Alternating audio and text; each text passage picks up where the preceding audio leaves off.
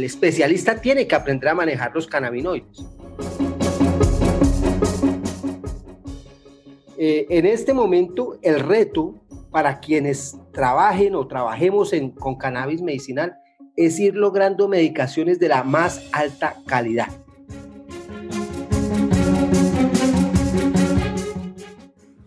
Hola y bienvenidos a Médicos en Primera Línea, un espacio donde hablaremos de medicina, entrevistaremos a médicos de diferentes especialidades para que nos cuenten sus experiencias memorables con pacientes y también hablaremos con médicos que sobresalen en otras áreas diferentes a la medicina y expertos que tienen conocimiento para que médicos pasen a un siguiente nivel en su práctica clínica.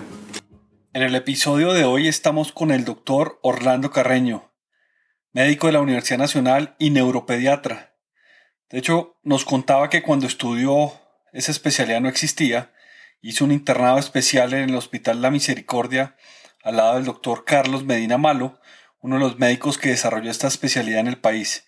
Y ahora se dedica al estudio y al tratamiento de la epilepsia en niños. Bienvenido, doctor Carreño. Bueno, Juan, muchísimas gracias por la, por la invitación. Ya, ya estar invitado en este podcast por ti ya es estar casi que en el top del, el jet set de médico aquí en el país, hombre. Muchas gracias. Al revés, el privilegio es nuestro tenerlo usted acompañándonos en este episodio. El doctor Carreño es además uno de los médicos que más ha trabajado con cannabis medicinal, no solo desde el punto de vista médico, sino también legal, social y político. Y me refiero a que ha participado activamente ayudando a las decisiones para formalizar su uso para el manejo de algunas condiciones médicas. De nuevo, bienvenido y cuéntenos cómo comenzó usted con el tema de cannabis medicinal. Bueno, mira, hace más o menos unos siete años, seis años, que dicté mi primera charla de cannabis medicinal. En esa época era cannabis medicinal o marihuana medicinal. Es más, los, los primeros, las primeras publicaciones que, que salieron hablaban de marihuana medicinal y eso pues obviamente eh, el término eh, dividía al, gremio en dos, entre los que odiaban y los que no opinaban, porque ni siquiera había adeptos.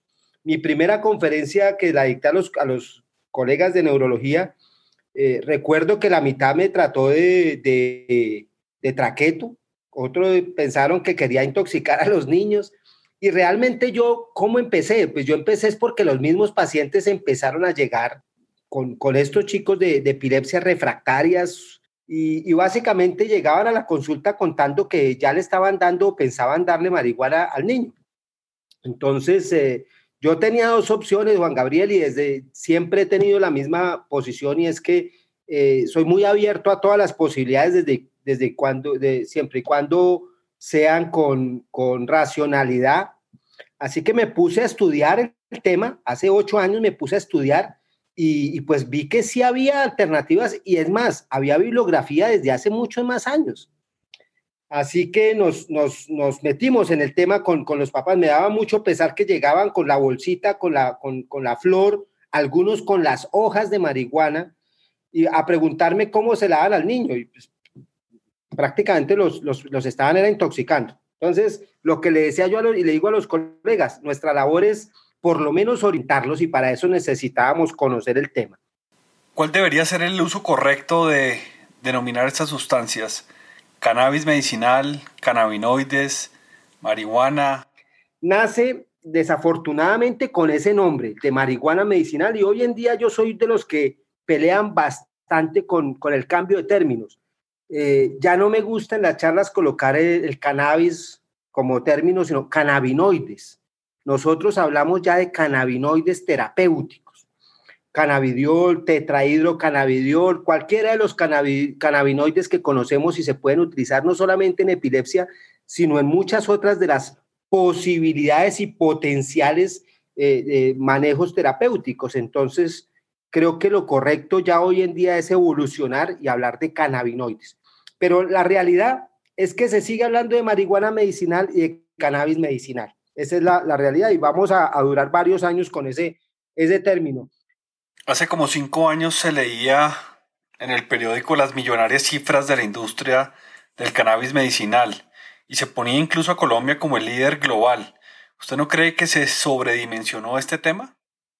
yo creo que desde el punto de vista de, de, negocio como tal, se sobredimensionó bastante al principio y todavía se, se sobredimensiona y ahí se aprovechó mucha gente, pues obviamente para, para, para, para hacer negocio, digámoslo así, y presentar a los inversionistas las, las potenciales, pero se nos olvidó que vivimos en Colombia, Juan, y en Colombia todo es paquidérmico y todo es eh, muy, muy politizado. Ese creo que es uno de los problemas más importantes que tenemos en, en, este, en esta área. El sistema cannabinoide es un sistema endógeno que fue descrito como una vía fisiológica hace más de 40 años, ¿o no? Más o menos en los 60. En los 60 se describió el, sistema endocannabinoide y, es cierto, mira, yo, yo soy de los que digo que en, en, la universidad nos quedaron debiendo esa, esa cátedra, ¿sí? Y todavía la, la siguen debiendo porque la mayoría de las universidades y facultades en pregrado no lo tocan, no revisan ese tema. Y lo que tú acabas de decir es cierto, es, es, es más fisiológico que muchos de los, de los tratamientos y de las terapéuticas que utilizamos empíricamente hoy en día, porque por lo menos es un sistema que existe, lo tenemos endógeno. Si existe y lo tenemos es porque para algo es, ¿cierto? Y, a eso me refiero cuando empezamos a estudiarlo y lo que le digo yo a todos los colegas, quitémonos el mote de medicina cannabinoide. Yo no creo en eso. Yo creo y obviamente respeto mucho a los, a los colegas con los cuales trabajo hoy en día, médicos integrativos, muy buenos, excelentes y han sido pioneros en el tema, pero yo peleo mucho con los colegas especialistas y les digo, mire, el especialista tiene que aprender a manejar los cannabinoides. Si el neurólogo epileptólogo no maneja bien cannabinoides, consiga un médico integrativo que sí lo sepa manejar e intégrelo al grupo. Lo que no me parece es que lo hagamos de manera aislada, porque eso sería como hablar de medicina de antibióticos. Y entonces yo soy un médico experto en antibióticos y resulta que no puedo ser experto en el tratamiento, sino debo ser experto en la enfermedad. Y ahí es donde empezamos a tener diferencias un poquito de, de opiniones. Creo que los especialistas y los médicos de los grupos, sobre todo de complejidad, eh, en donde los pacientes de complejidad están en equipos interdisciplinarios, debe haber expertos en el tema de cannabis medicinal o cannabinoides en ese tipo de patología. Es, es una herramienta terapéutica que se debe integrar, pero no manejar de manera aislada. A ese cannabis o a los cannabinoides se les ha dado un estigma diferente a cualquier otra sustancia terapéutica que claramente, como usted lo menciona, hasta ahora estamos terminando de entender. Como en todos los productos farmacológicos o fitosanitarios, como se clasifican estos cannabinoides, o sea, sustancias terapéuticas que vienen de las plantas, la calidad del producto es muy importante. Entiendo que la flor de cannabis tiene más de 200 compuestos identificados y no sé cuántos más sin identificar. ¿Se sabe cómo actúan estas sustancias dentro del sistema endocannabinoide? Cuando hablamos de acetaminofén, nadie hoy en día habla de, la, de la, medicina de la corteza de, un cedro, que es de donde viene el acetaminofén y donde salió. O hablar de antibióticos, nadie dice, ve al, potrero, corta el hongo y, entonces cómete el hongo para tener antibióticos, ¿cierto? Eso es una evolución de la medicina lo mismo con, los derivados de la marihuana o los derivados del, cannabis. Eh, si vamos a hablar de medicaciones, una de las cosas que tenemos que tener clara es la calidad de la medicación. Mira, cuando nosotros empezamos, cuando empezamos a manejar los pacientes, llegaban con frasquitos de todos los colores, todos los tamaños, y eran frasquitos que no decían absolutamente nada. Y yo entraba en angustia porque cuando un papá le pregunta a un doctor, ¿y qué dosis le doy? Pues uno dice, pues dele una gota, pero ¿cuánto tiene una gota? Los médicos estamos acostumbrados, y no solamente por costumbre, sino porque ese es el método científico y en pediatría más, a manejar medicaciones de acuerdo al peso del niño. Y sabemos, es que se me puede intoxicar con cualquier medicación si yo no manejo bien la dosis y estábamos manejando una, una medicación que no sabíamos qué estábamos dando. Yo no sé si una gota de, ese aceite tenía un miligramo de cannabidiol o cinco o diez, o incluso muchas veces ni siquiera tenía medicación, porque ese ha sido uno de los problemas. Entonces, eh, en este momento, el reto para quienes trabajen o trabajemos con cannabis medicinal es ir logrando medicaciones de la más alta calidad. En eso afortunadamente los pacientes han ido entendiendo y, saben que podemos tener medicaciones de muy buena calidad, seguras y no necesariamente a alto costo. Hay que buscar accesibilidad, pero accesibilidad con calidad. Y tú lo acabas de decir. Uno de los problemas graves que tenemos en salud es que si el tratamiento yo lo utilizo mal y le va mal a la persona, puedo decir que el tratamiento no sirve, pero nunca voy a decir que lo use mal. Entonces, eso es algo que, tenemos que tratar de, resguardar con, con los cannabinoides y es que siendo un tema con tantos mitos, con tantas dificultades, tenemos que eh, cada vez buscar mejor calidad de medicaciones. Uno de los objetivos de esta conversación es dejar registradas experiencias memorables con pacientes. ¿Tiene alguna experiencia memorable con un paciente o su familia con el uso de los cannabinoides terapéuticos? No, pues experiencias desde lo que te digo, desde que el, paciente, el, papá llega al consultorio con la bolsa y me empieza a sacar dos flores gigantes. Yo, yo solamente pensaba, donde la policía entre y nos encuentra aquí, no me van a creer pues que, que, estamos hablando de cannabis medicinal. Entonces, eh, cargarlo, los papás lo cargaban en las bolsas. Pero me acuerdo de pacientes de 200 crisis diarias o 100 crisis diarias en donde realmente uno veía la mejoría. Así que uno se queda sin argumento, Juan, cuando ve un niño que uno ha hospitalizado tres, cuatro y cinco veces por estatus convulsivo y nada le ha servido, y le empiezas a dar una medicación y baja de 50 crisis diarias a una o dos a la semana. ¿Cómo pelea uno con eso? ¿Cómo le dice al papá que esa cosa no sirve?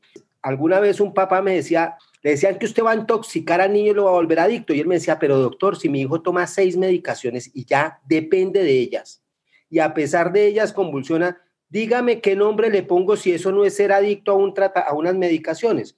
Pero lo peor es que no le sirven. Y esto se toma tres gotas y les, y le sirve. Así que los mismos papás me decían, hágale tranquilo, que yo no tengo miedo. Eso, eso, eso indudablemente. Ahora, hay mitos. Yo tengo muchísimos pacientes a los que no les ha servido o incluso que han empeorado. Por eso siempre les digo a los colegas y a los papás, esto es una herramienta más, una alternativa más. Como cualquier medicación, hay pacientes a los que les sirve y hay pacientes a los que no les sirve, pero que, puede uno meter las manos a la candela y decir, venga, yo conozco casos, tengo casos en donde el cambio ha sido radical, indudablemente. Y, y son pacientes que siguen yéndoles muy bien. Una de las cosas que vemos desde la medicina alopática es la falta de evidencia de estos cannabinoides desde la perspectiva terapéutica, porque como nos enseñaron, estamos acostumbrados a tener la mejor evidencia posible cuando tratamos un paciente. Debemos tener estudios doble ciego, randomizados, multicéntricos, que de alguna manera nos aseguren que el producto se puede utilizar en las personas. ¿Qué tanta evidencia científica hay de los efectos terapéuticos de los cannabinoides? Nombre que me gusta mucho más que el de cannabis medicinal. Y debe haberla, Juan. Debemos cada vez luchar más para que existan estos estudios y para que se haga investigación. Yo no, no respaldo para nada el empirismo. Me ha ido bien en algunos casos, pero son anecdóticos y los cuento, pero al máximo trato de, mejorar cada vez el manejo. Por eso hoy en día no utilizo ningún aceite, ninguna preparación, ninguna medicación que no tenga garantizado qué es lo que le estoy dando al paciente. Eh, quiero abrir una, una, anécdota y es cuando empezamos hace varios años con, me acuerdo del doctor Andrés López, que era el director del Fondo Nacional de Estupefacientes. Hacíamos el seguimiento, a mí me llegaban frasquitos semanalmente diferentes y yo se los mandaba a él para que en el fondo los estudiaran. Encontramos frascos de aceite con hongos, mm, frascos que no tenían cannabis por ningún lado. Y eso es algo que a mí me, me duele y me da rabia que mucha gente se lucre con el dolor ajeno, con el dolor de nuestros pacientes, con el dolor de los padres de estos niños que, que, sufren tanto. Entonces, eh, eso como paréntesis para que como médicos siempre vayamos buscando, como digo, la mejor, la mejor calidad. Hoy en día uno puede hacer una medición en laboratorio de cannabidiol, uno lo, lo puede pedir. Entonces uno va, va, buscando y va seleccionando las, las mejores medicaciones. Juan, yo pienso que, que se abre en este momento y si el gobierno eh, tuviera un poquito más de interés y de respaldo, se estimularía más la investigación y tenemos todo para que en este país podamos hacer buena investigación. Yo hago investigación fase 3 con fármacos anticonvulsivantes. ¿Por qué no lo vamos a poder hacer con medicaciones derivados del, cannabis, con cannabinoides? Se puede hacer perfectamente y, generar evidencia. Hoy en día, en algunas condiciones como eh, eh, epilepsia, ya hay suficiente evidencia a nivel mundial, buenos estudios que ya no permiten duda. Lo que yo le digo a los, a los colegas, puede que a uno le guste o no le guste, pero que ya diga que no hay, que no hay evidencia, no, ya hay suficiente evidencia en epilepsia, en espasticidad, en dolor, ahí hay evidencia suficiente. Y en las otras condiciones como cáncer, que yo creo y estoy seguro que va a haber un, un boom en los siguientes años de los cannabinoides en cáncer, nuestra labor es hacer investigación de la mejor calidad. Hay muchos médicos que nos oyen que no son expertos en el uso terapéutico de los cannabinoides, pero ¿cómo se puede diferenciar ese uso recreativo del uso medicinal? ¿Hay alguna diferencia en estructura, en dosificación, en vías de administración? Digamos que la principal, la principal recomendación que uno da es que la, vía de acceso fumada no es una vía terapéutica. O sea, el, recreativo, que es el, fumado normalmente, no es una vía recomendada desde el punto de vista terapéutico por la combustión que genera eh, el, calor, que genera combustión y aumenta las concentraciones de tetrahidrocannabidiol. Básicamente por la concentración y la cantidad de THC, que a futuro yo creo que con, con tetrahidrocannabidioles de, de, mejor calidad y de pureza vamos a tener buenas medicaciones, pero hoy en día eh, las medicaciones que estamos utilizando tienen concentraciones muy bajas de tetrahidrocannabidiol. Eh, esa sería la diferencia más importante en cuanto al cannabis recreativo que por, por su característica lo que busca son concentraciones altísimas de tetrahidrocannabidiol. Hablemos un poco más de la estructura química. Los compuestos más estudiados son el THC, que es el tetrahidrocannabinol, el CBD, cannabidiol, pero existe también el CBN, que es el cannabinol, que entiendo es igualmente importante que los anteriores. O sea, cannabinoides terapéuticos, hoy en día hay fácilmente unos 10, 12 cannabinoides terapéuticos en estudios con muy buena evidencia, pero los conocidos, el CBD, cannabidiol, y el THC, tetrahidrocannabidiol, fueron los que abrieron las puertas del, del, trabajo con, con, estas medicaciones, estos derivados. Eh, a futuro, muy probablemente, te repito, hay, hay algunos cannabinoides, sobre, sobre todo eh, cannabinoides de la línea del THC, que en cáncer van a ser muy útiles. Y en epilepsia utilizamos el cannabidiol, es el que tiene mayor, mayor evidencia. Volvemos al tema de los mitos. Como el cannabidiol no genera adicción ni efectos psicotrópicos, es con el que más se ha podido investigar y con el que más experiencia hay pero probablemente con el THC se vaya a lograr más eh, resultados en algunos eh, tratamientos como el cáncer por su potencial terapéutico, digamos, de, muerte, muerte celular programada y apoptosis, que es el, su característica principal. Por ahí, por ahí va a ser la línea de, de estas medicaciones derivadas del THC. Seguro que estos cannabinoides van a tener usos terapéuticos en el cáncer, no me cabe duda. Óigame, y hablando de formas farmacológicas, la fórmula magistral es la única permitida hasta ahora con los cannabinoides. ¿Qué opina usted de las fórmulas magistrales? Entendiendo que no hay ninguna igual, ¿sirven o es mejor esperar la industrialización de los cannabinoides? Tocaste un tema bien interesante. El mundo está evolucionando a una velocidad impresionante y esa evolución significa que tenemos que abrir nuestra mente a cambios eh, y romper muchos, muchos paradigmas. Y aquí hay un tema que es bien importante, es el tema de negocio. Las farmacéuticas te van a decir que lo único es, lo único bueno es el cannabis, eh, perdón, el cannabidiol farmacéutico. Pero los magistrales tienen una ventaja importante y es lo que tú acabas de mencionar, la posibilidad de llegar a una medicina más individualizada o personalizada. A futuro muy probablemente te hacen un estudio genético a ti, examen genético, y dicen, mire, para usted lo que necesita para su Parkinson o lo que sea, es eh, eh, una concentración de 3 a 1 de THC-CBD y para otra persona, de acuerdo a sus características, va a necesitar una concentración 1 a 1. Y ahí es donde las fórmulas magistrales tienen una cabida bien importante. ¿Qué debemos empezar a trabajar de aquí en adelante? Pues estudios comparativos. Demuéstreme, demuéstreme que la fórmula magistral es mejor para cierto tipo de tratamientos que el cannabidiol eh, de uso farmacéutico. ¿Qué ventajas tiene el uso farmacéutico, la cannabidiol farmacéutico? La pureza. ¿sí? Pero tiene la desventaja que no puedo tener las concentraciones individuales, sino tú sacas acetaminofén de 500 miligramos a la lata, cualquier cantidad, pero no puedes individualizar el paciente.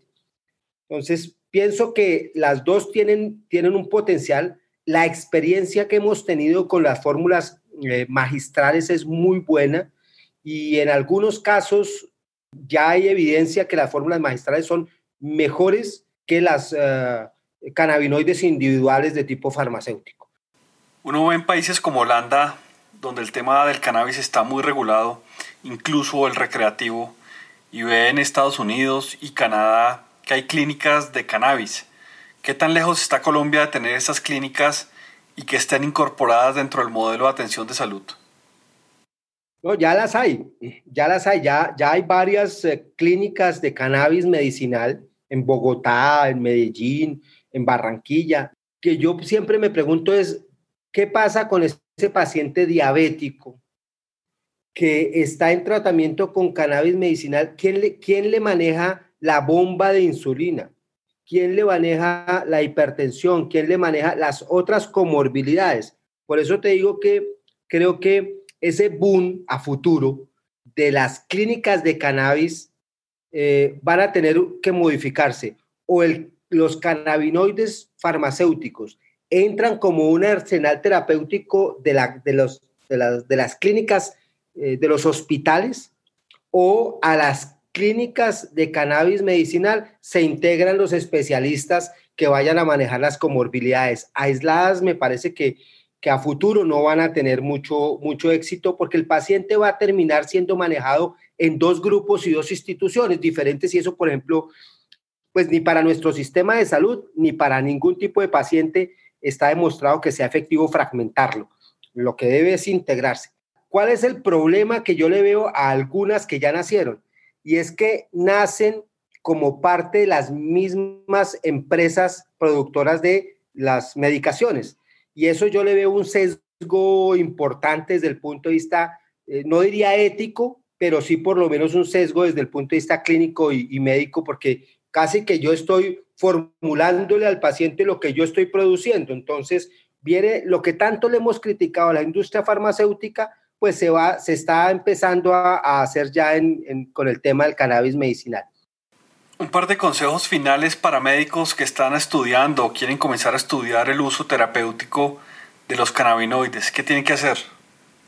Bueno, la primera es que mm, le pierdan el miedo a la crítica.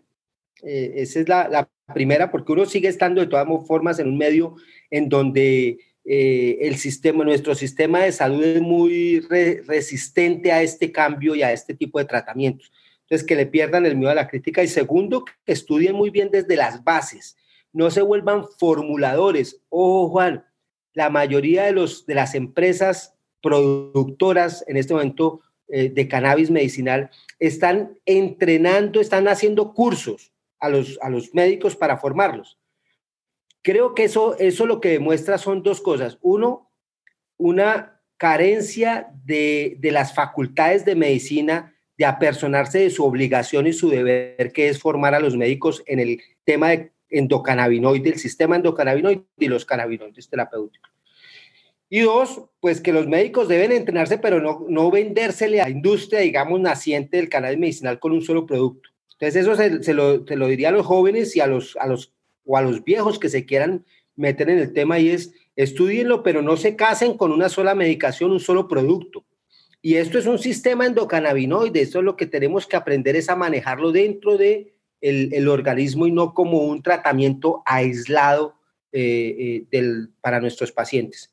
Pero perderle el miedo, yo les diría en principio pierdan el miedo, entre otras cosas porque el potencial tóxico de los cannabinoides es muy bajo comparado con muchos otros de los tratamientos. Tampoco estoy satanizando las medicaciones porque en algunos eh, chats y en algunos grupos se sataniza y se dice, no, es que eh, se intoxican con las medicaciones eh, de la industria farmacéutica, mejor dale cannabis medicinal. También hay riesgos y conozco casos de intoxicaciones en pacientes que han fallecido por medicaciones derivados del cannabis de mala calidad o mal utilizados. Yo me puedo intoxicar con un aceite o con una medicación mal, mal manejada.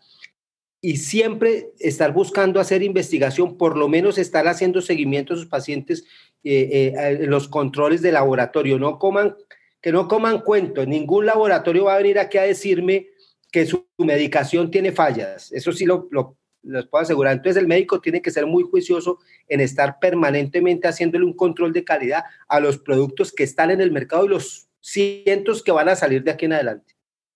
Pregunta obligada en este espacio. ¿Hincha de qué equipo de fútbol? No, yo soy de millonarios, pero pues, ¿qué hacemos? Uno tiene sus, sus taras, ¿qué hacemos? Bueno, pero este año sí la logramos, ¿o no? Con nuevo capitán de equipo. Además, un tipo con experiencia. Ah, claro, no, y ahí sí nos va a bien, porque él viene con experiencia. Mira que, que estaban criticando que Guarín que, porque ya está viejo, no, yo soy de los que cree que viene con experiencia y la experiencia es importante, Juan. Yo, los, yo en este, ahora que estoy metido en el tema de tecnología, veo que los jóvenes nos enseñan mucho, pero los viejos ya tenemos mucho también para enseñarles y esa mezcla es, es buena. Yo pienso que Millonarios, el 2021 pinta bueno. Vamos a, a ganarnos ahí nuestra nueva estrella. Bueno, ojalá porque si no la merecemos. Orlando, de nuevo, muchas gracias por esta conversación, muchas gracias por estar en Médicos en Primera Línea. Aprendí mucho hoy de cannabinoides terapéuticos, como los voy a llamar de ahora en adelante. Muchas gracias a ti, Juan, muy amable, ¿verdad? Bueno, y así termina el episodio número 10 de Médicos en Primera Línea. Si ustedes creen que esto le sirve a alguien, no duden en compartirlo. Estamos disponibles en todas las plataformas de podcast Visite nuestra página web www.medicosenprimeralinea.co. Déjenos su evaluación y sus comentarios porque es una manera muy importante de validar este trabajo. Que tengan una muy buena semana.